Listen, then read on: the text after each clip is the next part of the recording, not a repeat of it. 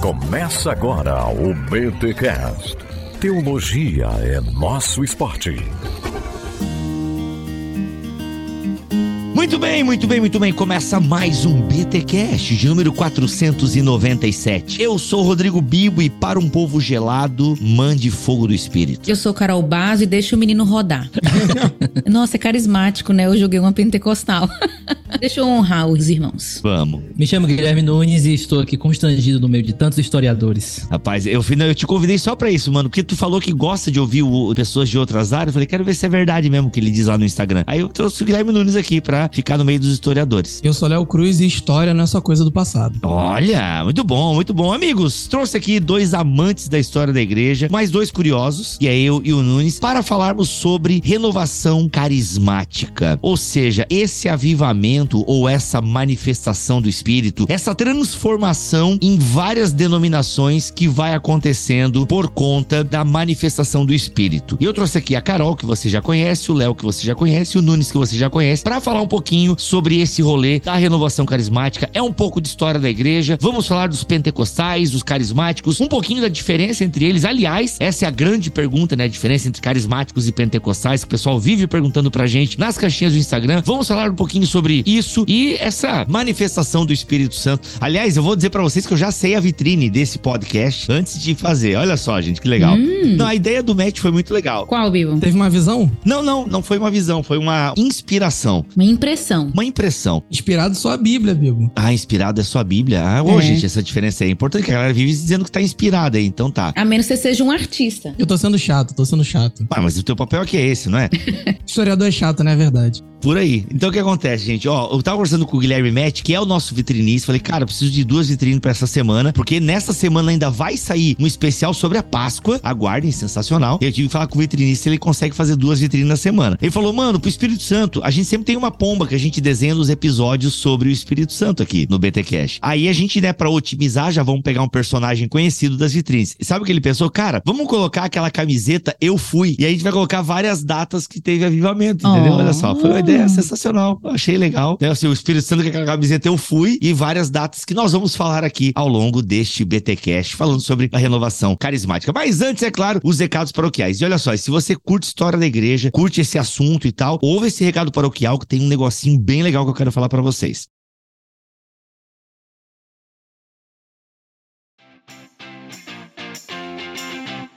E nos recados paroquiais dessa semana, atenção se você gosta de frete grátis, porque sim, meus amigos, minhas amigas, o livro O Século do Espírito Santo, 100 anos do avivamento pentecostal e carismático, do autor Vinson Sinan, esse cara que inclusive é um historiógrafo, olha que palavra bonita que eu nem sei se existe, ele é um historiador do movimento carismático, esse livro aqui é uma referência quando o assunto é história dos avivamentos carismáticos e pentecostais dos últimos 100 anos, este livro foi relançado pela editora Editora Vida. E eu falei, gente, beleza, a gente vai fazer um podcast sobre, muito bacana, mas ó, quero frete grátis. Quero frete grátis. E a Editora Vida vai dar frete grátis até o final de junho. Presta atenção. São três meses de frete grátis. Até o dia 30 de junho você vai ter o frete grátis, claro, se você comprar no site da Editora Vida, com o link que está aqui na descrição deste BTcast 497, tanto em bibotalco.com ou no YouTube. No Spotify, gente, eu não sei o que acontece que os nossos links não habilitam tá bom? Mas no nosso site é só você digitar no Google BTcast 497, entra aqui nessa postagem que vai ter o link. Ou no YouTube, tá aparecendo aqui na descrição deste vídeo. Beleza? Você vai ter aí frete grátis se você comprar por esse link. Gente, essa obra aqui é uma obra de referência quando o assunto é movimento pentecostal, quando o assunto é renovação carismática. Esse livro aqui é muito legal, porque o Vinson Sinan, ele não é um historiador. Então assim, ele é alguém que ama a história do movimento, vivencia isso, é uma referência, um grande homem de Deus, tá? Então, ele tem outros livros sobre história dos avivamentos e tal, Vozes do Pentecostes, mas esse livro aqui é a grande obra dele, O Século do Espírito Santo, 100 anos do avivamento pentecostal e carismático. É leitura obrigatória para você entender o movimento de Deus nesse último século. Sério, gente. Você vai ouvir esse podcast agora e vai perceber que a renovação carismática, o movimento pentecostal é um movimento muito sério, muito sério. Gente, sério, que episódio legal vocês vocês vão ouvir agora aqui em bibotalk.com. E se você gosta da gente, ó, comprando pelo link que tá aqui na descrição deste vídeo, você ajuda bastante a gente aí a fazer moral com os clientes e tal. Então olha só, frete grátis para todo o território nacional. Beleza? O século do Espírito Santo, 100 anos do avivamento pentecostal e carismático do Vinson Sinan, da editora Vida. O link tá aqui na descrição deste BTcast. E quero lembrar vocês também que nessa semana nós teremos mais um podcast, olha só, na sexta-feira da paixão, nós teremos mais um episódio, é dois BTcasts na mesma semana. Olha, então dia 7 de abril sai um especial sobre a Páscoa falando sobre as teorias da expiação. Gente, que episódio sensacional vai sair nessa sexta-feira, beleza? E sexta-feira é dia também de BT Papo. Eu e Cacau Marx, por enquanto, só lá no YouTube, a gente batendo um papo descontraído e pastoral ao mesmo tempo. Gente, sério, o BT Papo tá muito legal. Se você não viu nenhum BT Papo, você tá perdendo uma das melhores coisas que a gente tem feito aí nos últimos tempos, tá? Amei, tô amando fazer o BT Papo com o Cacau Marx. Gente, teologia numa linguagem mais leve, menos acadêmica e, claro, os BTcasts eles não são acadêmicos, né? Eu tenho ciência disso antes que alguém, ah, o Bibo acha que o BTcast é acadêmico. Mas eu também conheço a minha audiência tem muita gente que acha os BTcasts meio cabeçudos, meio difíceis e tal, tanto que tem que ouvir uma, duas vezes. E eu louvo a Deus por isso, por forçar aí vocês a pensarem os assuntos teológicos. Mas no BT Papo a gente força também, mas numa uma linguagem muito mais leve, tá bom? Gente, só no YouTube. O BT Papo ele sai toda sexta-feira às 11 horas da manhã. Eu e Cacau Marx lá no YouTube, fazendo você pensar junto com a gente, dar risada, tá uma química muito legal. Vai conferir o BT Papo, tá bom? Então olha só que sexta-feira maravilhosa. Vai ter um BT Cash extra e com certeza o BT Papo, se Deus quiser e assim permitir. Tá bom, gente? Consumam o que a gente tem produzido aí, porque é feito com muito carinho, com muito amor. E claro, se você pode nos ajudar nessa obra, torne-se um mantenedor. Basta mandar um e-mail para contato@bibotalk.com. Tá bom? Simbora para esse episódio que ó, tá história.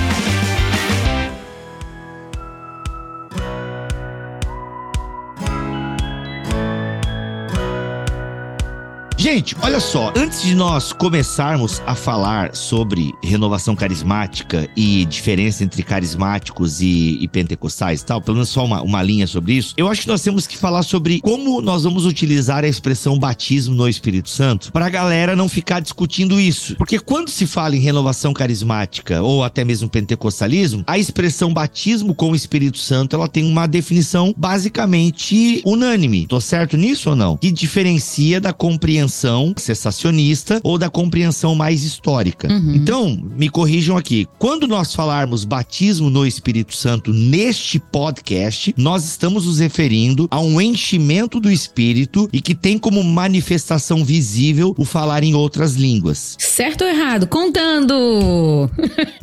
Três, dois. Não, porque assim, a gente sabe que existem outras compreensões do que é o batismo com o Espírito Santo. Tem toda uma gramática, né? Mas isso é uma outra discussão. A gente É. já tem podcast aqui sobre batismo com o Espírito Santo. Agora, pra gente seguir aqui o espírito, né, dos historiadores do movimento, enfim, da galera que escreve sobre o movimento carismático, eles falam batismo no Espírito Santo e se pressupõe essa compreensão, que essa pessoa, ela foi batizada com o Espírito Santo, logo teve uma manifestação espiritual e geralmente, na maioria dos casos, é o falar em outras línguas, certo? Eu acho que até essa é uma das grandes diferenças entre pentecostais e carismáticos. Eu acho que o Guilherme poderia começar trazendo essa introdução pra nós. E eu vou dar só um adendo. Depois que a gente começou a responder isso, assim, muitos de nós aqui, né, começou a responder isso na caixinha do Instagram, não sei se vocês tiveram essa experiência. O que aconteceu é que muita gente começou a dizer: "Ah, então eu sou carismático. Ah, então eu estou falando errado". Porque parece, parece não, né? A gente tem essa questão, as definições teológicas e as pessoas vão usando um vocabulário e acabam vendo que talvez estava usando errado. Mas responde aí, Gui. Fala aí. É, a primeira coisa que a gente precisa notar é que todos os movimentos, sejam carismáticos ou não, eles possuem alguma linguagem para falar sobre alguma experiência pós-conversão. Então, por mais que a gente esteja falando só de movimento carismático aqui, a gente pode observar que certos reformadores, por exemplo, como Richard Sybers, a gente tem outros como John Moen e outros que entendiam uma experiência com o Espírito Santo que eles chamavam de selo do Espírito, que viam pós-conversão. Então a gente está pensando em batismo no Espírito Santo e se a gente pegar o mesmo conceito que eles usavam em termos bíblicos ou os textos que eles utilizavam, a gente vai perceber que reformados, wesleyanos, Martin Lloyd Jones, por exemplo, eles vão falar sobre essa segunda experiência. Dito isso, Isso, é bom a gente pensar que quando se fala de batismo no Espírito Santo, o termo é teológico e não exegético. James Dunn, comentário dele de 1 Coríntios, fala isso e é importante. Qual é a diferença? A gente não está pegando o termo de um texto bíblico exatamente. A gente está trabalhando ele em termos conceituais, mais amplos. Então, quando a gente está falando sobre batismo no Espírito Santo, a gente está trabalhando de um conceito formado de vários versículos, de vários pensamentos que resumem, em certo sentido, a teologia pentecostal clássica. Porque a gente vai ver os desdobramentos desse batismo no Espírito Santo clássico em outros movimentos. Então, perfeito, Bíblia. Quando a gente fala sobre batismo no Espírito Santo no pentecostalismo, a gente está falando de revestimento de poder com a evidência de alguma coisa com relação às línguas, não necessariamente o dom. Essa questão do dom de falar em outras línguas é um desenvolvimento também do pentecostalismo, que a gente vai perceber que essa evidência do falar em línguas, ela começa a ganhar preeminência, só que ela não tinha preeminência nos seus primeiros pais, de certa forma, porque alguns nem acreditavam nessa ideia de evidência necessariamente. Então, batismo no Espírito Santo do pentecostalismo, a gente pode falar desse revestimento de poder para testemunho. Quando a gente vai para o movimento carismático, que aí a gente agora entra numa coxa de retalho que a gente precisa ter muito cuidado, esse batismo de revestimento de poder para testemunho, ele ganha outras nuances. Ele ganha uma questão mais plural. São batismos no Espírito Santo e experiências com o Espírito Santo que vão ser marcadas ao decorrer da história da igreja com relação à cura, por exemplo, com relação ao movimento apostólico mais forte. Os movimentos, eles pegaram a linguagem de Espírito Santo como experiência pós-conversão e foram aplicando em áreas mais específicas, como cura, como falar em línguas, como movimento apostólico e assim por diante. Aí a gente está falando de batismos no Espírito Santo e a ideia não é mais tanto testemunho para evangelismo, mas algo bem mais amplo que envolve basicamente o experimentar do Espírito, se eu fosse colocar assim mais em termos teológicos, o experimentar do Espírito que pode ter várias nuances, dependendo até da geografia do local, dependendo de questões políticas e do que foi envolvido. Então vamos lá, batismo no Espírito Santo no pentecostalismo, a gente está falando de algo mais de evangelismo, mais de testemunho, mais de revestimento de poder para testemunho. No movimento carismático, a gente está falando de uma série de experiências que podem acontecer pós-conversão e elas vão ganhar várias nuances dependendo desse movimento. Quando a gente entra no movimento wesleyano, a gente vai ver, por exemplo, experiências de santidade, experiências mais voltadas para essa área. Quando a gente volta para outros movimentos, a gente vai ver movimentos mais voltados para uma restauração da igreja primitiva, o restauracionismo do, de 2000, por exemplo, da nova reforma apostólica, que aí entra toda uma discussão sobre isso. Então, se a gente fosse botar aqui na base, seria isso. No pentecostalismo, revestimento para poder e no movimento carismático na coxa de retalho, experiências com o espírito pós-conversão. Legal. E quando a gente fala, por exemplo, da renovação carismática, a gente consegue fazer um recorte um pouco melhor, digamos assim, na história, que a gente fala o quê? Década de 60, mais ou menos? Vamos pensar, né? O movimento pentecostal Azusa, é na virada do século. E claro que a gente tem vários movimentos, é, a gente aqui não tá para fazer uma cronologia sobre os avivamentos e, enfim, e renovações do espírito nas igrejas históricas, mas a gente tem o movimento pentecostal com Charles Fox Parham, William Seymour, a partir de 1900 ali, certo? 1900, 1901. E isso marca o movimento pentecostal como tal, ele marca realmente uma, uma cisão dentre várias que tem na história da igreja, mas é um movimento que vai se organizando, vai surgindo e vai surgindo várias igrejas pentecostais a partir ali de 1900, certo? E por 60 anos praticamente, o movimento pentecostal, segundo aqui o nosso amigo o Vinson Sinan, do livro O Século do Espírito Santo, ele fala que assim, por 60 anos os pentecostais eram meio que os bichos do mato assim da igreja, não eram considerados, eram pessoas estranhas dentro do guarda-chuva do cristianismo. Aliás, eles não eram nem crentes, eram, era uma aberração, era uma seita, né? Então já tinha um protestantismo bem fragmentado, com as várias tradições cristãs, enfim, luteranas, episcopais, presbiterianas e wesleyanas e tantas outras, enfim. Mas o movimento pentecostal era uma coisa meio alien, assim, certo? Acho que por enquanto tô dentro, né, do que a galera da história diz. Mas acontece então uma parada diferente, certo? A partir Uhum. da década de 60, o que que começa a acontecer, que aí o pessoal vai chamar de renovação carismática ou neopentecostais, que é um termo meio carregado aqui no Brasil, talvez até depois vocês expliquem um pouquinho melhor aí, porque a gente pensa em neopentecostal, já some o dinheiro da minha carteira. Aliás, já até senti uma nota de 100 sumir aqui. E não é bem isso que a galera queria dizer com neopentecostal no começo desse rolê. Mas enfim, me ajuda aí, Léo. Eu vou começar pelo próprio termo em si, porque eu tenho um certo preconceito com os conceitos que começam com neo. Neopentecostal, neocalvinismo, neomarxismo, neoliberalismo, porque ele sempre tem um caráter provisório. Tipo assim, tá surgindo uma coisa que lembra a gente de outro movimento no passado, mas não é a mesma coisa. Vamos chamar de neo. Só que assim, parece aquela gambiarra de casa de vô que assim, emendou a ligação do chuveiro e acabou deixando lá porque ficou com preguiça. E a gente continua mantendo o conceito, expandindo ele, expandindo ele, expandindo ele, até o momento em que tudo é neopentecostal, mas a gente tá juntando movimentos diferentes que um rompe com o outro e tá chamando tudo de neopentecostal. Ou então um monte de gente que só porque cita Kuiper vira neocalvinista. Não, peraí, gente, vamos com calma. É, não é assim que funciona. Então, quando o termo neopentecostal surge, né, principalmente ali depois do, do caso do Dennis Bennett na igreja episcopal dos Estados Unidos, depois dos anos 60, ele surge com essa iniciativa de, olha, nós somos os novos pentecostais, estamos resgatando aquela experiência dos dons para igrejas históricas, etc, etc e tal. Mas logo depois, pela carga negativa que o movimento estava atraindo para si e também pela vastidão que esse termo permite, porque tudo pode ser novo em uma certa medida, é, mudou-se o nome para renovação carismática. E aí fica a pergunta pra gente, né? Porque o Bibo falou que eu gosto de estudar os carismáticos, assim, o meu recorte, ele passa para depois da cronologia do livro. O livro termina ali no início do, dos anos 2000. O meu interesse de estudo, ele já é mais para 2010 para cá. E é uma galera que chamam de pós-carismáticos e pós-pentecostais. Então. Meu Deus. É o worshipeiro, né? Os worshipeiros. É, os worshipeiros. Mas a galera fala, cara, a gente precisa arranjar um nome para essa galera, porque não é mais um movimento carismático, nem o neocarismático da reforma apostólica, enfim. Não dá para sair chamando todo mundo de neopentecostal, de neocarismático até Jesus voltar, porque movimentos começam e terminam, se transformam. Então, o surgimento de renovação carismática, ele aparece justamente para tentar dar esse caráter mais coeso para uma experiência em que pessoas de várias denominações históricas, e aqui é, no cenário americano que a gente chamaria de mainline, que são aquelas igrejas que vêm junto com a colonização, estão experimentando ali é, esses dons espirituais de forma análoga que aconteceu com o Parham, com a Rua Azusa, só que agora não um movimento que é externo ao que era até então os dois grandes movimentos do protestantismo americano, o fundamentalismo e o modernismo. Dentro das denominações históricas, isso está acontecendo também. E aí eles buscam outro nome porque, olha, como não é uma denominação externa como o pentecostalismo e outro cenário, não dá para chamar de pentecostal igual. Então, renovação carismática surge nessa situação aí. Acho legal a gente contar até um pouquinho essa história do Benê, é isso? Esqueci o primeiro nome do cara. Dennis. O Dennis Bennett. Porque parece que foi assim meio que o estopim da parada, né? A gente consegue contar um pouquinho a história dele? Uhum. Conta aí, Carol. Conto eu? Eu conto.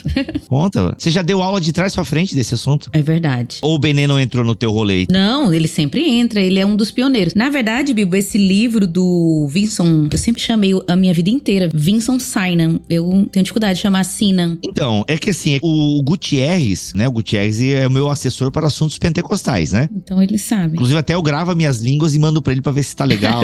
Brincadeira, gente. Você tá conjugando direitinho sua língua estranha, né? Se não tá errando a gramática. Eu entendo. Exatamente. Se a gramática do espírito está correta e tal. Gente, foi uma piada, por favor. Mano, como é que se pronuncia? Ele falou que é Sinuan. Fechou. Então, assim, gente, e aí? Como é que se pronuncia o nome desse ator? Vinson Sinan. Se escreve com Y. Mas Sinan fica mais legal. Eu confesso que Sinan é mais legal. É, Sinan, dá- acho que dá mais autoridade. É. Ele vai contar a história do movimento carismático, contando a história dos grandes líderes do movimento carismático, né? Dos grandes precursores. E ele faz parte também. Ele faz parte aí dessa onda, desse movimento, que é um outro tópico que depois eu queria abrir, assim, que eu não uso muito o termo avivamento carismático. Eu uso mais movimento, né? Porque eu não considero um avivamento, considero mais realmente um movimento que foi até geográfico, né? Varreu aí e tal, enfim. Mas a história é o seguinte: a igreja é episcopal na Califórnia, né? E é bem interessante, porque. Pausa, pausa, pausa. Gente, o que que é igreja episcopal? Confesso que não sei. Explica aí, Gui. Os anglicanos nos Estados Unidos, Bibo. Isso. Ah, viu? Agora. É o Marcondes. Marcondes. Ah, legal, legal, legal. É, eles tentam juntar duas coisas. Eles tentam juntar a parte do solo de escritura da reforma e eles tentam juntar o sacramentalismo do, da Igreja Católica. Então, essas duas coisas juntas, a gente tem tradição e apostolicidade em termos de escritura. Eles são muito fortes nisso. Então, é um movimento que muitos aderem por ser o meio termo entre catolicismo e teologia reformada, mas não o meio termo porque querem ser híbridos, Uhum. mas porque acreditam que isso é uma herança que vem anterior ao- às questões da reforma. Olha aí, gente. Pra quem ir pra igreja católica, então, galera? Partiu anglicana. Olha aí. Exatamente. Então, houve um movimento muito forte, inclusive o Michael Bird, que é um anglicano, o N.C. Wright, por exemplo, que é anglicano, ele sustenta muito isso. A gente, às vezes, no lado reformado, pode ter perdido o sacramentalismo e a galera episcopal pode nos ajudar a recuperar isso. Hum, legal. Uhum, de um jeito sadio, né? Sem precisar. Isso. Bacana. Então a galera episcopal lá, tava lá, rolando a Isso. igreja forte, respeitada. Isso, o Dennis Bennett era um. Era reitor, tanto lá quanto ele era o. Ai, o termo não é padre, como é que chama? Ai, esqueci. Pároco. O pároco, exatamente. E olha que interessante, ele é uma figura de algo que acontece no movimento carismático. Ele viu na congregação dele pessoas diferentes, pessoas com uma espiritualidade diferente, pessoas que queriam mais e eram leigos, não eram pessoas assim, é, não estavam na liderança. E aí ele, curioso, vai conversar com essas pessoas e descobre que elas tiveram experiência com batismo no Espírito Santo da forma que você explicou agora no começo, como um enchimento, né? Como uma experiência de enchimento, um transbordar aí do Espírito Santo. E é bem interessante que não é só o caso dele, a gente vai ver que outros casos acontecem semelhante, que é, praticamente é um começa como um movimento social. Você vai ver igrejas de pessoas de igrejas é, históricas tendo relação com pessoas pentecostais no dia a dia e acaba tendo essa experiência com a questão do Espírito Santo diferente. E aí ele entra numa jornada de pesquisar, né, teologicamente a questão do Espírito Santo. Aí conta que ele olhou os inários, né, olhou a história da igreja, começou a estudar mais pneumatologia e percebeu mais a o Francis Chan tem um livro chamado, né, O Deus Esquecido, Espírito Santo, o Deus Esquecido, como que não se falava tanto sobre a pessoa do Espírito Santo. E esse é um dos argumentos do autor, né? O século do Espírito Santo. E realmente, assim, é um fato. Se a gente for olhar na história da igreja, o século XX não é só que houve muitos moveres, é que se falou muito na teologia sobre o Espírito Santo, né? Nos documentos, até Vaticano e tal, enfim. E aí ele começa a estudar e o olhar dele se volta para o mundo pentecostal, né? Uma coisa que ele fala no livro é bem interessante que o Dennis Bennett não considerava o dom de línguas algo primordial. E teologicamente ele não vai considerar, ele não é um pentecostal. Ele tá só dando uma olhada nisso que tá acontecendo. E no final das contas, vai e vem, ele concorda e começa a ter reunião com pessoas que eram pentecostais e numa reunião ele tem a experiência de falar em outras línguas. Ele fala em outras línguas e o testemunho dele, esse testemunho dele é marcante. Esse testemunho dele é fundamental para o movimento carismático, que foi: eu não perdi o controle. Quando eu falei em línguas, eu não tava possesso por um espírito. Eu não perdi o controle, eu não perdi a razão. Eu estava 100% em mim, eu estava em paz e tal. Esse testemunho dele, acho que saiu num livro que ele publicou na época e tal. E aí foi um marco na história do movimento carismático. A gente podia até dizer aí que aí estava nascendo boa parte do movimento carismático. O nome do livro é Nine O'Clock in the Morning. Isso mesmo. Às nove da manhã, que foi o horário da reunião que ele foi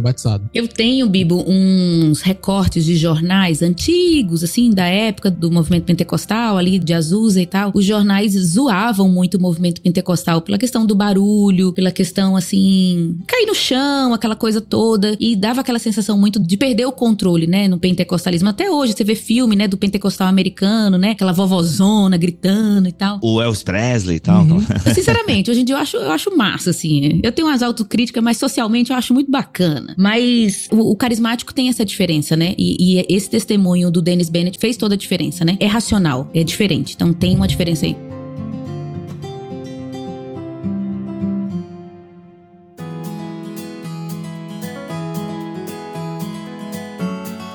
Se você não tá entendendo ainda o que a gente tá falando, é o seguinte, galera. Movimento pentecostal, ele era outsider. Era uma galera que era curiosa, assim, tipo, gente, olha lá os crentes, né? Aquela galera barulhenta, aquela galera. Só que é o seguinte, né? A partir da década de 60, quando é que é o testemunho do Bennett? Eu esqueci a data aqui. Acho que é 1959 ainda, acho que nem é a década de 60. É, 59? Vê o livro dele. Aqui, às 9 horas da manhã de 1959, exatamente. Então, assim, o que acontece? Claro que ele não é o primeiro, né? O Sinan até vai dizer que ele não é o primeiro. Mas, gente, de repente, galera de igrejas tradicionais, eu vou usar essa expressão aqui para me diferenciar do pentecostal, o pessoal começa a ter uns, uns negócios diferentes, entendeu? E o falar em línguas e as curas, se não me falha a memória, começam a acontecer. Porque isso já começou a arrastar uma galerinha antes, né? Tanto que muita gente crítica do movimento pentecostal acaba virando pentecostal fervoroso, por quê? Porque superou a vergonha de entrar numa igreja pentecostal e saiu de lá curado. Isso. Né? Ou numa cruzada, enfim. E acabam, né, pessoas de igrejas tradicionais acabam virando pentecostais fervorosos. Inclusive, isso vai virando notícia, o que uma coisa que eu achei legal que o Sinan fala no livro, é porque hoje a gente tem as redes sociais e todo mundo é um pouco repórter de tudo, né? Todo mundo é comentarista de tudo e tal. Antigamente não existiam redes sociais, mas cara, grandes jornais americanos faziam reportagens sobre os pentecostais como algo realmente esquisito, entende? Como algo realmente esquisito. Então as próprias igrejas históricas ah, e mais tradicionais nem queriam estar associado a essa esquisitice, assim. Só que, mano, o Espírito Santo é Deus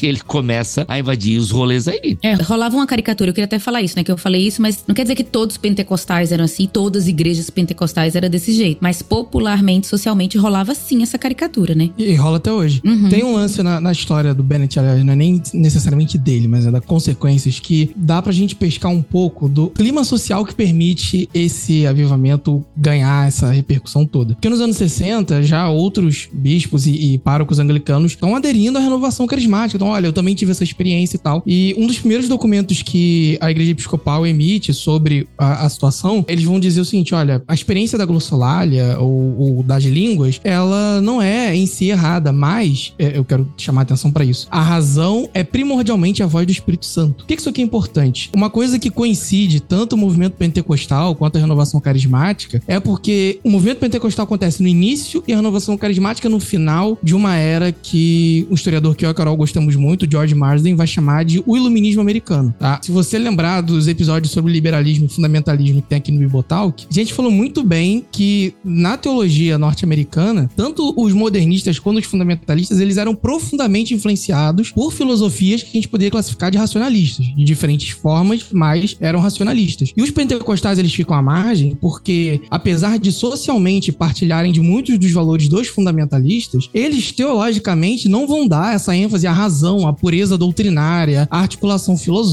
etc, etc e tal. Além do fato social, de normalmente estar ligado a classes mais pobres, caipiras, negros, imigrantes. Então eles vão ficar marginalizados por um bom tempo. O pentecostalismo surge num período depois, começa assim os primeiros movimentos depois da, do holiness e, e tudo mais, depois da Guerra Civil Americana, quando tem os primeiros passos da era industrial dos Estados Unidos. E o pentecostalismo desponta mesmo quando já tem a experiência do, do grande sonho americano, das grandes indústrias, das grandes urbanizações. E essas pessoas que eram marginalizadas vão viver nas grandes cidades e tem que viver com essa tensão entre os grandes centros urbanos, com uma galera super racionalista, nas igrejas, nas empresas e, e eles sendo colocados para escanteio. E esse processo ele termina no final dos anos 60 com o surgimento dos movimentos que a gente vai dizer, Revolução Cultural, Nova Esquerda, que já vai criticar esse racionalismo mais estrito. Vai falar mais da subjetividade, da questão identitária, de que cada sujeito que parte de um lugar social diferente vai ter uma interpretação diferente das coisas. E isso tá chegando também como uma crítica para essa teologia tanto modernista quanto fundamentalista que é bastante baseada nessa primazia, nessa, nesse reino da razão. Então, quando a renovação carismática ela chega com essa questão dos dons nas igrejas históricas, isso tem um impacto enorme porque o pentecostalismo parecia um escape de marginalizados ao racionalismo que era predominante na sociedade americana. Tava longe dos grandes centros teológicos, dos centros eruditos. Agora tem uma galera que é formada em Yale, formada em Princeton, formada em Harvard que tá dizendo que tá falando em línguas. Então, assim, o que, que tá acontecendo? Entendeu? Então,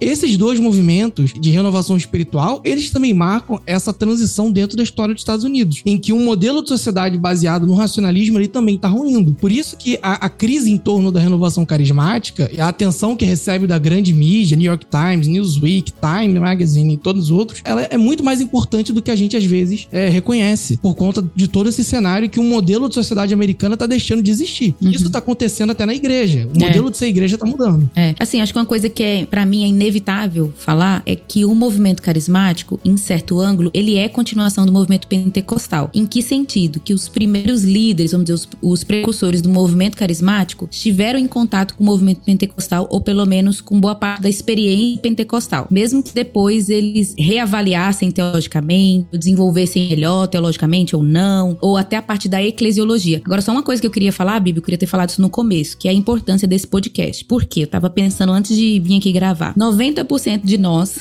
tô super generalizando aqui, a gente é herdeiro do movimento carismático. E a gente não tem noção, tanto de forma teológica, mesmo que a nossa teologia de muitos aí seja meio bagunçada, mas é, e também a questão litúrgica da igreja. Por eu vou dar um exemplo assim que eu tenho falado. A nossa forma de fazer louvor na igreja, nossa liturgia, é muito herança do movimento carismático, mas a gente não tem nem noção de que é. De que a gente toca violão, toca, não sei como é que é na igreja de vocês, né, mas é louvor, a, a nossa forma de apelo, a nossa forma, o nosso culto, assim. A gente é muito herdeiro do movimento carismático em vários sentidos, mas a gente desconhece a nossa história disso aí. Fala aí, Léo. Não, só queria fazer um parêntese. Se o Renato Marinoni tivesse nesse podcast agora, ele ia falar da importância da Integrity Music. E como o Ron Kennedy mudou tudo. E todo mundo tem um louvor carismático na igreja. Então, É, não, mas é, é um impacto absurdo e é super recente. É coisa assim, é de gente que é nossos avós. até presbiteriano tem, tem liturgia carismática, né? A galera que não quer assumir. É, o Marcondes faz essa crítica, fala assim: "Poxa, a galera mete o pau nos carismáticos, mas só canta nossas músicas, né?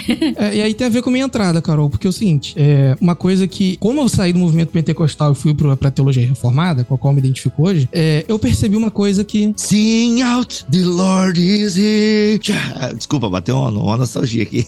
Como é que é? Repete aí que eu, que eu não peguei, o que, é que tu falou? Não, a, a teologia da providência me chama atenção, Bibo. Meu Deus, o Espírito Santo entrando nas igrejas e tu. Meu Deus, como é que pode, né? O cara sair de onde o Espírito tá. Santo já. Ele tava onde? Foi pra onde? Eu perdi. Ele se desviou, Carol. Sorveteriano, sou sorveteriano. Eu era pentecostal, virei sorveteriano. Tu não fala isso. Presbiterianos, é só uma brincadeira. É piada, gente, piada. Você, por favor, leva no bom humor. O Espírito Santo também tá na presbiteriana. Tava no símbolo, vocês tiraram, mas continua ainda. Por isso que eu falei que a teologia da providência me encantou. Porque é o seguinte: quando eu fiz essa transição, obviamente eu parei pra estudar teologia. E eu já tava ali é, no início da graduação em História. E eu percebi o quanto que na teologia reformada, ou melhor, no movimento reformado, não na teologia reformada em si, movimento reformado aqui no Brasil, existe uma espécie de forçação para dizer o seguinte: olha, as inspirações para nossa fé, gente importante de verdade, foram os reformadores, foram os puritanos, foi a galera da escola de Princeton. Depois disso, gente, não teve mais gente relevante assim na história, sabe? Pentecostalismo é problemático, tem gente que dá um jeito de meter liberalismo teológico na origem do pentecostalismo, tem gente que faz essas coisas. E aí por isso que na entrada eu falei que história não é só coisa do passado. A história também é a história do presente. Então, quando a Carol falou que 90% de nós somos carismáticos, me incomoda como reformado, gente que quer falar da importância da teologia reformada pro Brasil e fala como se o Brasil não fosse majoritariamente pentecostal, como se a América Latina não tivesse 70% de pentecostais carismáticos. Fala de teologia como se a galera não existisse. Fala de teologia como se o irmão e a irmã que sentam no banco da sua igreja não saísse do culto e ouvisse um louvor carismático, ouvisse o Reels do pastor pentecostal que chega pelo WhatsApp, entendeu? Isso acontece. E tem gente que finge que isso não existe. E aí depois ficam se perguntando por que, por acaso, a teologia reformada não tem impacto. Porque é óbvio, não tá lidando com uma realidade que é comprovada de forma documental, factual, que a maior parte do setor protestante brasileiro, latino-americano é pentecostal barra carismático. Ponto. Se você não reconhecer isso, não tem como dialogar e mostrar como teologia reformada, luterana, anglicana ou qualquer outra coisa pode se mostrar relevante nesse cenário. Ponto parágrafo. Por que, que eu falei que história não é só coisa do passado? E aí tem a ver com o que a gente estava conversando antes da gravação rolar. Entre os carismáticos falta historiografia. A Carol levantou esse ponto. Por quê? Se a história não é só história do passado, no presente gente faz história também, a gente precisa pegar isso aqui, que na câmera eu tô marcando um pontinho com a minha mão, né? Esse aqui que a gente tá vivendo hoje e tentar estender esse pontinho pro passado para ver o que continua e o que não continua mais. Porque a gente não chegou aqui do nada. Carismáticos não acreditam na teologia que acreditam do nada. Então, eu posso até falar, a gente tá citando do o Sinan, né? Uma coisa que, como historiador, me incomoda um tanto no livro é a historicização seletiva. Eu vou explicar o jargão. O que é historicizar? É dar contexto. Imagina você ver Titanic sem o oceano, Tarzan sem a selva. O que o historiador faz é isso, construir o cenário. E quando ele vai falar do argumento sensacionista, ele se dá um trabalhinho de dizer, olha, porque Agostinho tava com essa visão da igreja, porque naquele momento acontecia isso, aquilo, outro, então ele decidiu fazer não sei o que. Lutero também, essas coisas. E aí quando ele vai falar dos pentecostais e carismáticos, ele usa expressões como eles estavam destinados a chegar em tal lugar. Era óbvio que ia terminar de tal jeito. Cara, não é. Escolhas são feitas. Não é tão linear assim. Depende da trajetória da pessoa. Às vezes, a gente tá falando, o Espírito Santo, numa visão continuista, alcançou pessoas numa tradição histórica, o que era impensável.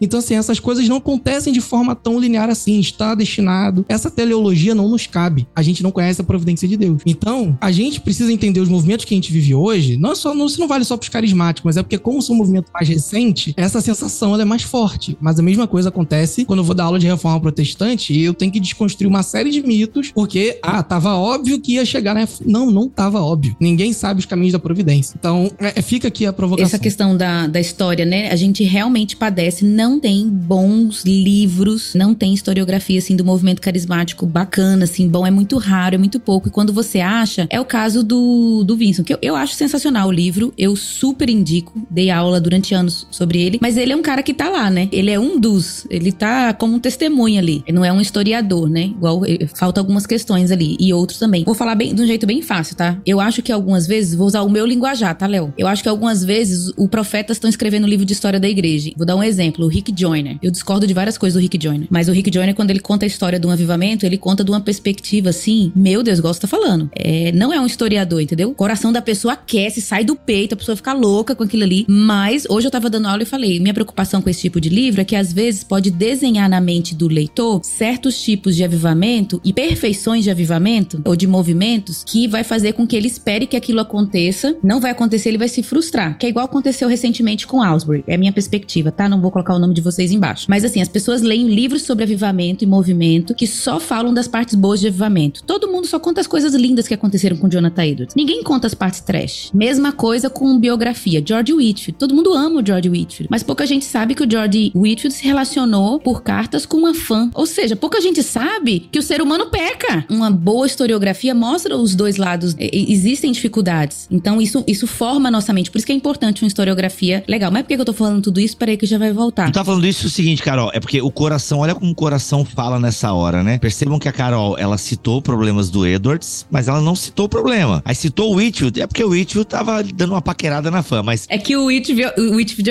é quente. Não, o do Edwards que eu ia falar era do avivamento, que teve problemas lá, teve excessos, entendeu? E aí as pessoas olham, às vezes, um, um movimento do Espírito Santo, ah, mas tem um irmão que fez aquilo, então não é de Deus, não, joga tudo fora. Por causa de uma historiografia errada, assim. Aliás, Carol, aí me lembra o seguinte, quando tava rolando o, o movimento em Asbury, avivamento, movimento, enfim, cada um tá chamando de um, de um jeito, mas é, eu vi alguns influencers e quando foram falar de histórias do avivamento, assim, mano, a Azusa simplesmente não entrava no rolê. Ah, não entra não. Entendeu? E isso eu acho bem grave. Acho bem grave o você não colocar a Azusa no rolê dos avivamentos. Amigo, mas a maioria dos reformados não colocam. Então, e eu acho que isso é um erro dos reformados. Muito sério, né? Você tem. Eu nem quero citar.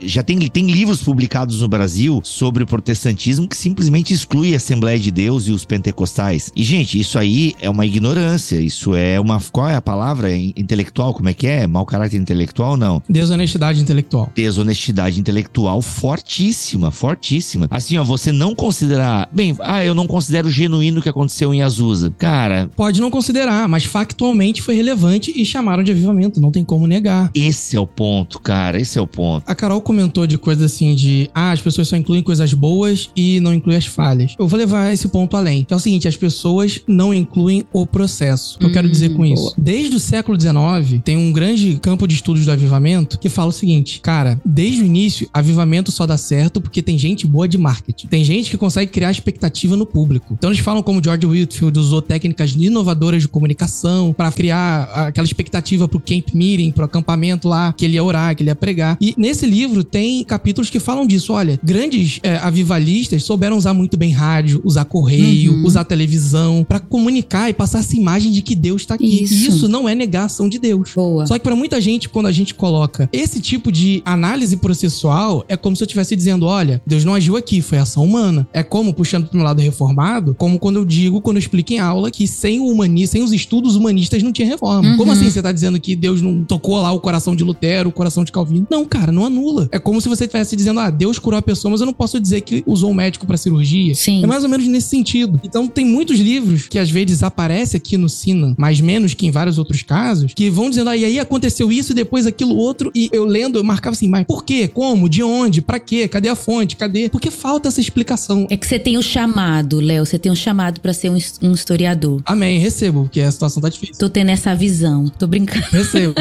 recebo aí. Só pra deixar bem carismático o podcast. Mas falta isso também. Não é só essa questão moral de ou teológica de isso é bom, isso é falho. Mas como saiu do ponto A pro ponto B. Porque pra muita gente explicar esse processo, talvez seja dizer que, olha, às vezes desesperado ou com não tão boas intenções assim, o meu líder ou a minha inspiração tomou uma ação que eu julgo antiética, não seja ser necessariamente pecado ou ilegal, mas antiética. E aí vai desdobrando outras coisas. É, o que falta é dinheiro, galera. Porque eu vejo, eu tenho um monte É de amigo inteligente. Seria sensacional se eles pudessem passar cinco anos da vida deles escrevendo. Eu, eu falo aqui brincando, mas é sério. Por exemplo, né? O campo da fé e da ciência. É um tema que volta e meia eu tô envolvido em discussões e tal, por conta da ABC2, que é parceira nossa aqui. E eu falo pros meus amigos, gente, vocês não vão escrever nada pra refutar aquilo que tá sendo falado lá e tal, tal. Aí aconteceu até recentemente, né? Uns burburinhos e tal. Aí um dos meus amigos que eu quis instigar bastante, né? Ele não é ligado à ABC2, então ele poderia falar abertamente, citar nomes e tal. Falei, cara, eu preciso pagar aluguel, eu preciso pagar a luz lá de casa, então eu tenho que dar aula pra 60 alunos aqui. Eu não tenho tempo de sentar, pesquisar, depurar o argumento. Eu sei, eu sei, eu sei onde procurar. Eu sei, só que eu não tenho tempo pra organizar isso e pra responder ponto a ponto. Então aí eu lamentei bastante. É igual, por exemplo, a gente queria fazer uma Bíblia de estudo e tal. Cara, a galera que fez a Bíblia de estudo, né, as Bíblias de estudos, eles têm ficam 10 anos, né, sendo pagos por universidades e instituições pra ali se debruçando, escrevendo e tal. E, infelizmente nós estamos numa realidade que a gente tem que fazer muita coisa, né? E às vezes não dá pra. E tem que pagar conta, não dá pra se dedicar. Por exemplo, o Léo, seria muito legal o Léo ter uma bolsa, entendeu? Léo, tá? Qual que é o grande problema, Léo, que tu vê nos livros de história da igreja? Cara, é isso, isso, isso, isso. Ok. Quanto você precisa, Léo, pra viver? Olha, deixa eu conversar aqui com a minha esposa. e você, Gui? Me manda aí no. no... Me manda seu pix. Me manda seu pix. Não, mas seria sensacional mesmo que empresários cristãos, assim, porque, gente, tem, muita, tem muito crente rico, meu Deus, sabe? Muito crente rico, mas rico, quando eu digo que é rico, é rico. E gasta com besteira. E gasta com besteira, ou apoia essa galera coach e tal, que já é milionária, tá ligado? Fica bancando uns apóstolos besta aí. Que já anda de carrão, entendeu? Então, assim, mano, tinha que pagar uns caras ferrado, entendeu? Tinha que pagar. Ó, se você quer muito rico, eu conheço muita gente boa para você patrocinar, para escrever coisa boa aí pra igreja. Tá? Então me procura que eu, eu encaminho a verba. Deixo 20% do agenciamento aqui e.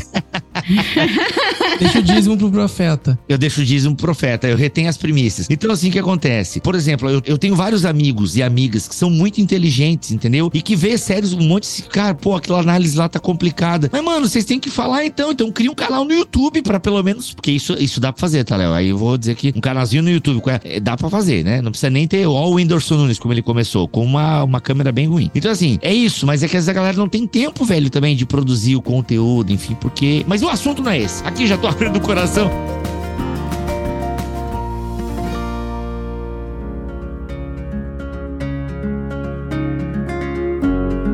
Eu ia pegar esse ponto aí da, da falta de estrutura e tal, mas uma das coisas que fez o, o movimento carismático ganhar a, a, a, proporção que teve, como eu já levantei a bola, foi o bom uso da comunicação, mas também porque alguns líderes não demoraram muito para criar instituições de plataforma. Seja, por exemplo, o caso do Vincent Sina, né? Ele é ligado à, à Universidade Regent, que foi fundada pelo Pat Robertson, que foi um dos grandes televangelistas da história dos Estados Unidos. Então, assim, esse cara, ele, por ser televangelista, ele conseguiu. Famoso, né? Ele conseguiu uma grana, criou uma universidade e essa universidade produz gente pensando no movimento carismático. A gente pode questionar a qualidade desse movimento carismático, mas criar uma instituição que as pessoas se dedicam para estudar isso dá mais suporte doutrinário, de novo, independente da qualidade disso, para que o movimento se sustente, não seja só uma coisa que surja e depois vai embora. Outras universidades, como, por exemplo, a Universidade do Oral Roberts, o cara fundou uma universidade com o próprio nome, mas por quê? Porque ele construiu um império de comunicação negociando ali com pessoas que envolvidas envolvidas com o movimento carismático, mas tinham dinheiro. Ele ajudou a fundar a Adonep, a Associação dos Homens de Negócios do Evangelho Pleno. E aí tem toda uma questão de construir uma hub, uma rede de empresários dedicados a financiar jornais, congresso, conferência, essas coisas todas. E aí convidando essa galera que seja das igrejas históricas ou das independentes, estava passando pela mesma experiência. Então esses tipos de iniciativa, logo ali no início dos anos 60, fez com que o movimento ele criasse uma força que pelo menos, o Sinan vai dizer, a maioria das denominações adotou uma medida de, olha, vamos esperar e ver o que acontece. Não vamos bater o martelo logo de início, não. Algumas exceções aconteceram. Os batistas foram mais, pegaram mais pesado. As igrejas holiness também, as igrejas de santidade ligadas ao John Wesley também, até porque tem um vínculo identitário aqui que me parece que é meio assim, puxa, vocês estão pegando a nossa herança e transformando nessa coisa esquisita, então é, a gente não, não é parecido com vocês, enfim. Mas essas iniciativas dos primeiros carismáticos de, olha, eu tô vivendo essa experiência na minha igreja, será que tem alguém vivendo também? Vamos se juntar e construir alguma coisa, construir periódico, gravar fita, fazer evento. Isso tudo fez com que o movimento ganhasse corpo. Assim, não fechou tudo ali nas primeiras décadas, mas apresentasse uma força de: olha, a gente não é o pentecostal, a gente não é o movimento de santidade, a gente é outra coisa e a gente veio, a gente veio com força. A ponto de, inclusive, o Sina vai destacar muito bem, ter movimentos de renovação entre ortodoxos. E o que a gente mais conhece aqui no Brasil, entre católicos, e ser um movimento que hoje é reconhecido pela igreja, pelo Vaticano. A contragosto de alguns por aí, mas reconhecido. É, o ponto que eu ia mencionar, por isso que eu eu, gosto muito de usar a palavra movimento carismático, porque ele tem muitos braços, né? O movimento carismático exerceu influência em muitas áreas da igreja, além de muitas denominações, né? Batistas, episcopais, todas, assim, todas, basicamente todas. Por exemplo, eu falei da liturgia, né? Da questão da música, do louvor, a gente vê uma influência do movimento carismático, na própria teologia, na questão da pneumatologia e outras áreas da teologia. Mas um outro ponto, assim, do movimento carismático que foi muito forte, que assim que ele nasce e assim também que ele produz, é no movimento de unidade, né? Que alguns vão chamar de ecumenismo ecumenismo. Eu não gosto muito desse nome, porque ecumenismo às vezes parece que é relação com outras religiões, mas aqui a gente tá falando dentro do cristianismo, né? Dentro da fé cristã. Então, eu mencionei, né, que muitos líderes do movimento carismático se tornaram carismáticos por contato com líderes pentecostais. E esse diálogo é muito interessante. Então, o próprio movimento carismático católico, ele se deu no diálogo entre católicos e nem evangélicos, é pentecostais. Um dos nomes, né, que é o David Duplessis, eu chamo assim. É, David Duplessis, sei lá o nome dele. Duplessis, é. É duplex, é duplex. Esse nome americano doido. Ele é um assembleiano que ele conta no testemunho que Deus chamou ele para dialogar com os católicos, para lidar com a questão do cisma e tal, tal, tal. Então, é, é, esse contato é muito interessante. Então, se hoje a gente fala, é, é uma herança carismática também recente, né? Se hoje a gente fala muito assim, ah, eu sou, sei lá, sou batista, mas tô dialogando com um assembleiano, isso é o carismático começou a fazer muito isso desde a década de 50, né? E aí na a gente tem o maior evento de unidade da igreja lá nos Estados Unidos, eu fui até lá num lugar onde aconteceu, em 1977. Foi um dos eventos, até um vídeo lá no YouTube, não sei se vocês já ouviram falar, do a Conferência de Kansas City, né? Que reuniu. É, é, por que eu tô citando ele? Porque quando a gente fala de movimento carismático, esse é o evento que resume o movimento carismático. Em que sentido? É o livro do Vincent Sina é, em um evento. Sei lá, acho que 80% de quem ele cita no livro esteve no evento. Então foi um dos maiores eventos que teve lá em Kansas, no, no estádio lá. E tinha católico, tinha ortodoxo, tinha batista, tinha menonita, tinha todo mundo. Então foi o maior evento do mundo carismático lá. E dá para assistir no YouTube trechos da. Como você falou, você falou do, da questão da comunicação, né? Eles filmaram tudo, teve uma super equipe que filmou. E hoje a gente consegue ver as pregações. É muito interessante, porque pelas pregações a gente consegue captar um pouco da pneumatologia, da eclesiologia, da visão, assim, em relação a, ao próprio movimento pentecostal, o respeito. Eu acho que uma herança muito legal do movimento carismático é essa maturidade do respeito é, com o pentecostal, meu irmão pentecostal, ele é diferente de mim em alguns aspectos. Esse olhar, assim, novo, acho bem legal. E outra coisa que eu queria falar era o quê? Ah, eu queria contar as histórias depois. Mas fala aí, Gui. Exato. Acho que a gente pode ir. Algum dado histórico, algum dado teológico, Nunes, que vocês queiram falar antes de nós contarmos algumas histórias? Eu acho que uma coisa importante que vocês falaram foi a ideia da pureza ou da, do nível de santidade dentro de um, de um avivamento, dentro de algum movimento. Se espera muito que, se for do Espírito Santo, aquilo seja perfeito, porque trabalha-se por uma inferência lógica. Se o Espírito Santo faz o um movimento, se o Espírito Santo está fazendo aquela experiência, espera-se que seja perfeito. Só que a gente precisa de algumas qualificações. Por exemplo, quando a gente pensa no movimento carismático em 60, a gente tem que pensar no que aconteceu em 40, por exemplo, também, que é o movimento de cura e libertação, principalmente a figura do Kenneth Reagan. E a confusão hoje é fazer essa mistura de Kenneth Reagan, Oral Roberts com o que aconteceu com o Bennett e misturar tudo como movimento carismático, que eh, pode ser colocado, pode, mas num sentido bem amplo, bem lato, porque as duas coisas não necessariamente se tocam. Então, por exemplo, quando se pensa em palavra da fé, rema, logos, o próprio Kenneth Reagan que faz o seminário rema e história assim nos Estados Unidos, não é necessariamente, por exemplo, o mesmo movimento carismático da terceira onda que vai surgir um pouco mais para frente, na década de 70, 80 por aí, com o Peter Wagner. Então, o que a gente precisa pensar é o seguinte: dentro desse grande movimento, existem certas coisas que são impurezas porque elas são confundidas com movimentos heréticos. Eu vou colocar dessa forma: movimentos que passaram do ponto. Existem outras coisas dentro do movimento carismático que elas não necessariamente vieram de movimentos heréticos, mas elas podem ter passado do ponto. Por exemplo, a questão do restauracionismo, por exemplo, voltar para a igreja primitiva. Até quanto isso não, na verdade, na verdade voltou foi para um anabatismo, na verdade não para o restauracionismo. Então, algumas coisas dentro do movimento não são hereges, mas foram uma passada de ponto. Só que quando a gente está falando de avivamento, como a Azusa, e aí a inclusão da Azusa ou não no, nas descrições, que eu quero falar é o seguinte: é, a gente não está falando de heresia e a gente não está falando de, somente de coisas que passaram do ponto. A gente está falando de coisas que o Espírito operou e foram verdadeiras, apesar da imperfeição. E aí a base bíblica que a gente usa para isso é o próprio Paulo em 1 Coríntios capítulo 12, quando ele vai falar que nós profetizamos em parte. Nós falamos em línguas em parte. Quando nós vemos, por exemplo, em Atos 20, o próprio Ágapo profetizando, ele diz que Paulo vai morrer em Roma e Paulo é, vai morrer em Jerusalém e, e Paulo não morre em Jerusalém, Paulo morre em Roma. E o texto diz que Ágapo estava inspirado pelo Espírito. E a grande pergunta que a gente tem que fazer é como é que alguém inspirado pelo Espírito fala que ele vai morrer num lugar e morre no outro? Cadê a perfeição? Perfeição dessa ação do Espírito. Então, quando a gente está olhando para o que aconteceu em Azusa e no 1906 por aí, a gente tem que pensar que Paulo não promete perfeição nas experiências com o Espírito. Paulo não promete ser uma experiência onde é só do Espírito. É uma experiência com pessoas imperfeitas. Então, é por isso que quando a gente está falando de profecia dentro do Novo Testamento, o apóstolo Paulo vai falar para julgar a profecia. E aí a pergunta é: Paulo julgou a profecia de Ágapo? Julgou. Julgou tanto que ele não foi. E Ágapo disse, inspirado pelo Espírito, junto com os profetas, para ele não ir. Então você percebe que